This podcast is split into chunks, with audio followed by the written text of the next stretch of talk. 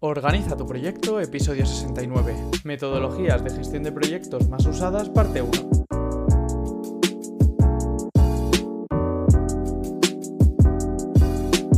Bienvenidos a un nuevo episodio de Organiza tu proyecto, el podcast en el que hablamos de gestión de proyectos, tecnología y todo lo relacionado con optimización de procesos. En el episodio de hoy voy a hacer un repaso rápido de cuáles son las metodologías más usadas, para qué tipo de proyectos se utilizan, pros y contras de cada una de ellas. Pero antes vamos como siempre con las novedades de esta semana. Y bueno, es que esta semana voy a ser breve tanto en el episodio como en las novedades. Solo me gustaría recordarte que la semana que viene hay nueva newsletter, así que no sé a qué esperas para suscribirte que solo me tienes que dar tu mail, es gratis y vamos, vas a aprender 100%. Te dejo el enlace, como siempre, en la descripción de este episodio y la otra cosa que me gustaría comentar, que es un poco pensar en alto y teneros en cuenta, porque me estoy planteando cerrar el canal de Telegram, ya que no hay interacción, eh, somos casi 200 personas y yo creo que entre nosotros nos podríamos aportar muchísimo, pero sin esa interacción yo creo que, el grupo no tiene sentido.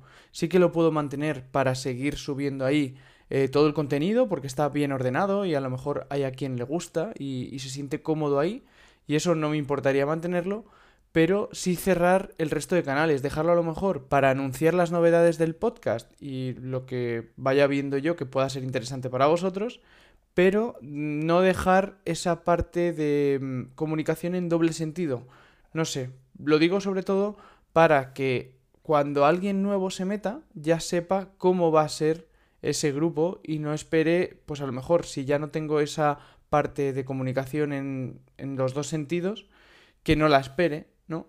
No sé, le estoy ahí dando vueltas. Si estás dentro del grupo de Telegram, por favor, déjame tu opinión y dime qué, qué, te parecería o cómo te gustaría que este grupo de Telegram te ayudara. Lo que sí te recomiendo, si te gusta el contenido de Organiza tu Proyecto, es que te suscribas a la newsletter porque por ahí vamos a estar en contacto 100%. Y vas a poder responderme a los mails con dudas y con lo que necesites y vamos a mantener ese contacto en doble sentido. También por LinkedIn, por mail a javier.organizatuproyecto.com y por todas las vías que suelo mencionar siempre, en Twitter, arroba organizatupro, etc. Y bueno, ya sí que sí, que he dicho que iba a ser corta la intro, vamos con el contenido del episodio de hoy. Y es que hoy, como te decía al principio, voy a listar las metodologías de gestión de proyectos más famosas, voy a dar una pequeña definición de cada una de ellas, los proyectos típicos en los que se suele utilizar y los pros y los contras de utilizarlas. Para que te hagas una idea, voy a mencionar 17 maneras distintas de gestionar proyectos. De alguna de ellas ya he hecho episodios específicos explicando más en profundidad la metodología, sus usos, etc. Ya te diré cómo encontrarlos a lo largo del episodio. El orden en el que las menciono no tiene ninguna importancia, no he seguido ningún criterio para ordenarlas. Así que voy a por la primera. La primera que quiero mencionar es la metodología de cascada o también conocida como waterfall, que también he hablado de ella ya en algún otro episodio. Y básicamente esta metodología sigue un enfoque secuencial y lineal en el que cada fase del proyecto se completa antes de pasar a la siguiente. Las etapas incluyen requisitos, diseño, implementación, pruebas y mantenimiento. Es adecuada para proyectos con requisitos bien definidos y estables, pero tiene poca flexibilidad para cambios. ¿Cuáles son los proyectos típicos de la metodología en cascada? Construcción de infraestructuras, desarrollo de software con requisitos estables y bien definidos, producción de eventos, por ejemplo, tienen muchísimos más usos, ¿vale? Pero bueno, os menciono algunos típicos. ¿Qué pros tiene utilizar esta metodología? Pues que se basa en una estructura clara y secuencial, que es fácil de entender y seguir y que es adecuada para proyectos con requisitos estables. Si estamos buscando una metodología flexible en la que el proyecto puede ir cambiando de requisitos, no es nuestra metodología. ¿Cuáles son sus contras? Pues precisamente esto. Falta de flexibilidad para cambios, dificultad para retroceder a etapas anteriores, alto riesgo de retrasos si se descubren problemas más adelante en el proyecto, etc. Por cierto, hago un inciso porque lo he pensado mejor mientras estoy grabando y los episodios relacionados los voy a dejar directamente en la descripción para que así no tengas que apuntar nada ni tengas que volverte loco o loca intentando acordarte del episodio relacionado con la metodología que mencione, ¿vale? Así que no te preocupes. Vamos a por la segunda metodología, que en este caso va a ser la metodología ágil, también conocida como Agile. Esta metodología se basa en la adaptabilidad y la entrega incremental. Se divide el proyecto en iteraciones llamadas sprints y se enfoca en la colaboración, la comunicación constante con los interesados y la capacidad de respuesta a los cambios. Las metodologías ágiles más populares son Scrum y Safe, entre otras. Proyectos típicos, desarrollo de software con requisitos cambiantes, marketing digital, producción de contenidos, pros, adaptabilidad a cambios y a requerimientos emergentes, colaboración estrecha con los clientes, entregas rápidas, y Contras requiere una mayor inversión de tiempo y recursos debido a la comunicación constante y es menos adecuada para proyectos con requisitos completamente definidos desde el inicio. Metodología 3. Scrum.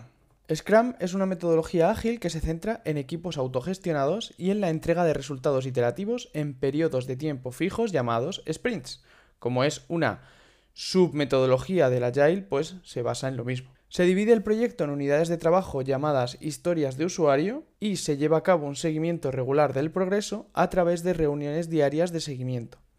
Proyectos típicos, desarrollo de software, producción de contenidos multimedia, marketing digital. Pros, enfoque iterativo e incremental, mayor transparencia y comunicación dentro del equipo y adaptabilidad a cambios. Y contras, requiere una estructura organizativa bien definida y puede ser difícil de implementar en equipos pequeños o sin experiencia en Scrum. 4. Kanban. Kanban es una metodología visual que se basa en tableros y tarjetas para visualizar el flujo de trabajo. Se enfoca en limitar el trabajo en progreso y en optimizar la eficiencia del flujo de trabajo. Cada tarjeta representa una tarea y se mueve a través de diferentes columnas en función de su estado. Proyectos típicos, gestión de tareas diarias, optimización de procesos, marketing digital. Pros, visualización clara del flujo de trabajo, identificación rápida de cuellos de botella, enfocado en la eficiencia y en la mejora continua, y contras, menos adecuado para proyectos complejos o con múltiples dependencias, ya que falta una estructura temporal definida dentro de la metodología. 5. Lean. La metodología Lean se centra en la eliminación de desperdicios y en la mejora continua del proceso. Se basa en los principios del sistema de producción de Toyota o TPS, Toyota Production System, y busca maximizar el valor para el cliente mientras se minimizan los recursos utilizados. Se enfoca en la eficiencia y en la calidad. Proyectos típicos, mejora de procesos, gestión de la cadena de suministros, desarrollo de productos. Pros, eliminación de desperdicios, mejora de la calidad, enfoque en el valor para el cliente. Contras, requiere un cambio cultural y organizativo significativo y puede ser difícil de implementar en entornos no relacionados con la producción física. 6. Método del camino crítico o Critical Path Method. CPM en inglés. El método del camino crítico es una metodología de gestión del tiempo que se centra en identificar las tareas críticas que determinan la duración total del proyecto.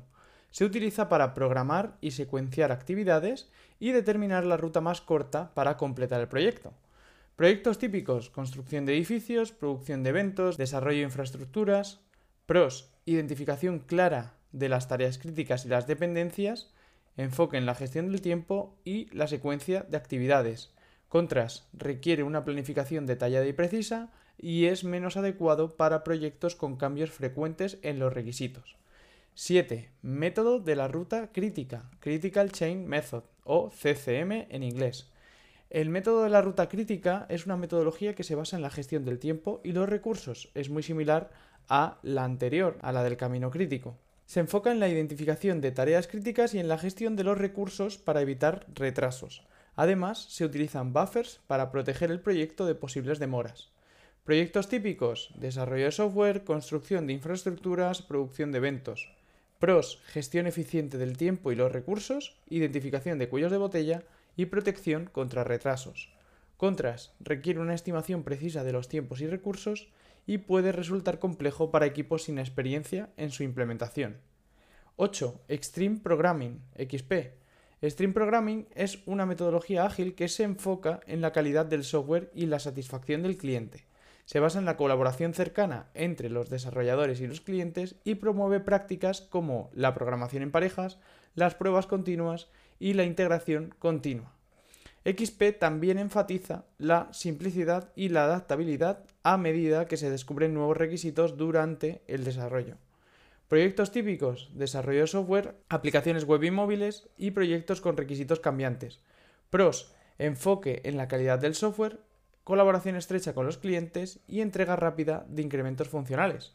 y contras, puede ser difícil de implementar en equipos sin experiencia en XP y puede requerir una mayor inversión en pruebas y retroalimentación continua. Vale, como llevo 8 metodologías y te he dicho que iba a mencionarte 17, yo creo que lo mejor que puedo hacer es dividir esto en dos partes, así sobre la marcha, y así no me sale un episodio larguísimo. Así que el siguiente episodio será la parte 2 y seguiré mencionando metodologías de gestión de proyectos más útiles o más famosas, con sus casos de uso, pros y contras. Espero que te esté siendo útil e interesante conocer nuevas metodologías de gestión de proyectos y en la que quieras que profundice más, pídeme un episodio que lo haré encantado. Recuerda que, como siempre, nos vemos cada miércoles a las 8 con un episodio de este tipo en el que hablo yo solo y cada viernes a las 8 con una nueva entrevista en la que sabrás cómo se organiza ese invitado. Muchísimas gracias por valorar con 5 estrellas y darme tu opinión sobre el podcast en la plataforma que lo escuches. Espero que te haya gustado y lo hayas disfrutado tanto como yo preparándolo.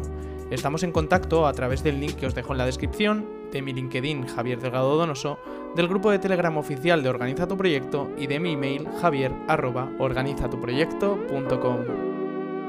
Hasta el siguiente episodio.